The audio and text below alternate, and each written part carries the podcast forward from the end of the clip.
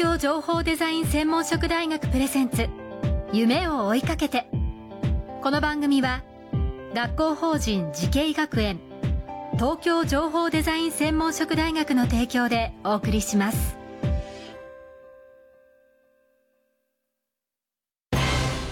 こんな未来あったらいいな。こんな世界できたらいいな。情報とデザインの新しい学びをクリエイト。才能と未来を共に育てる学校法人慈恵学園東京情報デザイン専門職大学。オープンキャンパス開催中。詳細はホームページへ。夢それはもうすぐ実現する。新しいコンセプトとテクノロジーであなたの才能と未来が開花する。学校法人慈恵学園東京情報デザイン専門職大学プレゼンツ。夢を追いかけてばんは安藤博樹です。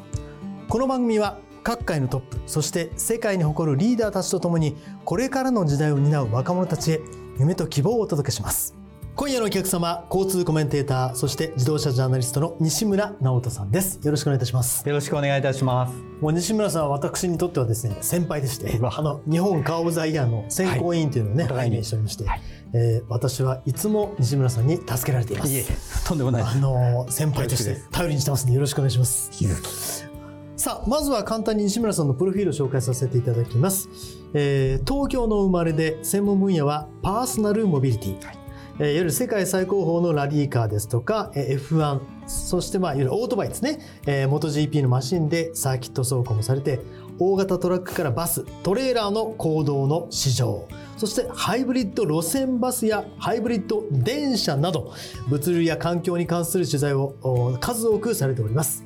さらに自動運転や人工知能。これからの時代の交通機関車両に関してさまざまな知識を持って現在では公的機関や教育機関などへの提案やナビゲーターとしても活躍されております。えこれでよろしいでしょうか。改めてこうやって話を聞くと結構こういやいやいやしょばいようなところがあるんですが、まあこの番組にぴったりの方として私も推薦させていただいたんですけども、ありがとうございます。100年に一度のまあ車の大転換期と言われてますけども、それは西村さん当然間違いないですか？そうですね。あのこれまでもやっぱり乗り物文化って転換期の連続だったと思うんですよ。はいはい、で今起きてるのが大きく2つ波があると思うんですね。はい、で1つ目が電動化。はいで2つ目が実は自動化だと思うんですね。はいはい、まあ、簡単に電動化って、まあ、皆様もよくお分かりの通り、はい、まあ、今世の中にある車が全部電気自動車になるんじゃないかっていう、まあ、極論もあるんですけども、はい、まあ、それは一つの極論として実はハイブリッドカーなんか含めた電動車両が徐々にちょっと増えてくるよっていう話だと思うんですね。はいはい、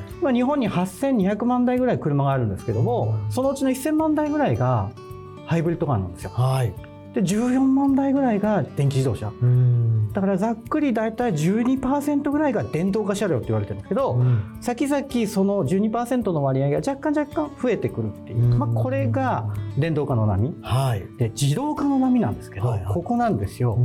ポイント。2021年3月にホンダが世界初の自動運転車両を販売したんですが、はい、その先はですね実は波が2050年に頂点が来るって言われてるんです、うん、ちょっと先、ね、そうそう、そうなんですまあ、なぜかというとその頃になると自動運転技術が交通事故をこう抑制できる死亡事故をゼロにできるんじゃないかって今言われているんですね。なのでそこに至るまでに例えば今ですと自動運転ってとポチッとボタンを押すと目的地に行ってくれる、はい、もしくは手放し運転できるんじゃないのっていうエンターテインメント的な要素がありますが、はい、現実的には先ほど申し上げた交通事故ゼロ死亡者数ゼロっていうことを目指す、うん、それがまあ電動化自動化の大きな変革点だと思います。そうですね。よくあの自動運転のこのレベルというのがありまして、はい、先ほどあのおっしゃったホンダというのはまあレベル3という状態の、ね、レベル3ですね。はい。はい、ですからその責任はあくまでもドライバーにあるという状態で、うん、まあ手放しができるということで、まあ条件が揃えば、えー、まあ手放しをずっとしていられる、はい、視線を外してもいいという段階ですね。そうですね。ハンズフリーができてレベル1、はい、ハンズフリーとフットフリーができてレベル2、はい、それにアイズフリー。視線のフリーになってレベル3なんていうふうに今あの私実は高校生を対象に授業やってまして、はい。はい。はい、一昨日もやってきたんですけど、そんな話をすると、うん、免許のない子どもたちも理解してくださるんですね。その3の段階でちょっと止まって次はだから5になると完全に手放しあの任せていいという状況になるということですね2050年。そうですね。でそれにはやっぱりレベル4って重要で、今年の4月から公的に公道を走れるようになったんですね、何がととレベル4の車両なんですが、はいはい、特定条件下で自動走行していいですよって話なんですね、そのステップを踏むことによって例えばですけども小型のバスそうするとそうです、ね、地方都市なんかでいうと、まああのまあ、高齢化になって移動手段がない。そういった方々に向けて自宅から病院までの移動手段としてそういった小さなバスの自動運転レベル4が使えるっていう、まあ、そういうものもありながら、まあ、最終的には我々が現役でいるところに時には分からないですけども、はいはい。まあ、いつでもどこでも自動運転ができるっていうレベル5っていうものも目指せるんじゃないかな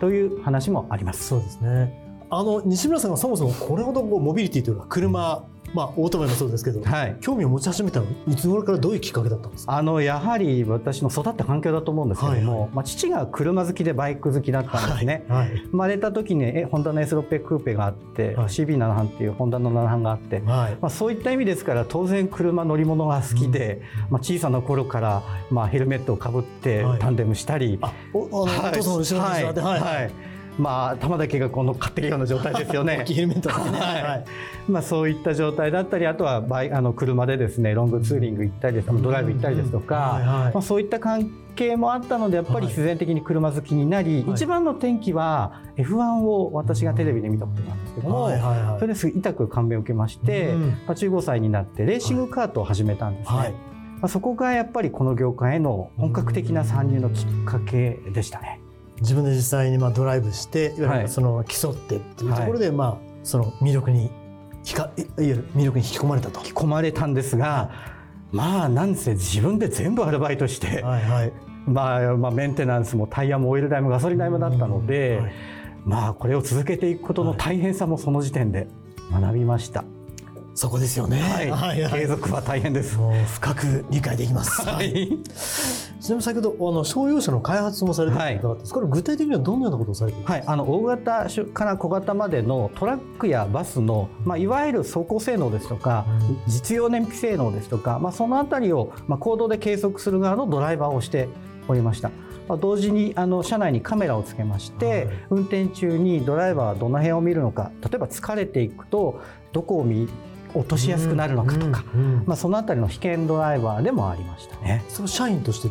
えっと、外の委託を受けてというドライバーでした。だから中の方と一緒になって開発してましたね。しかもそれもドライバーなんですね。そういう意味でそうなんですね。だからあのそれもありがたい話です。あのここまで徹底している方はなかなか珍しいと思うんですけど、とにかく自分で運転する、それから運転、将来の自動運転も含めたモビリティをまずは体験してみるということが、はい、あの、芯になっているというのはよくわかりましたね。ありがとうございます。はい、うん、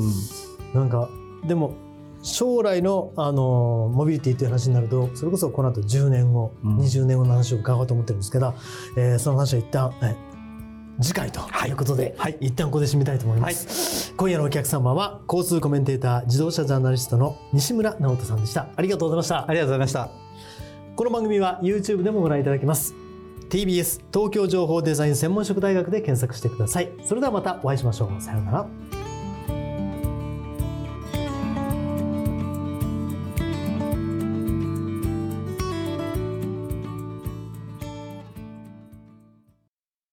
情報工学と人工知能。メタバースとサイバーセキュリティ。情報とデザインの新しい学びがそこに。時代の即戦力を育てる学校法人慈恵学園東京情報デザイン専門職大学。オープンキャンパス開催中。詳細はホームページへ。東京情報デザイン専門職大学プレゼンツ。夢を追いかけて。この番組は学校法人慈恵学園。東京情報デザイン専門職大学の提供でお送りしました。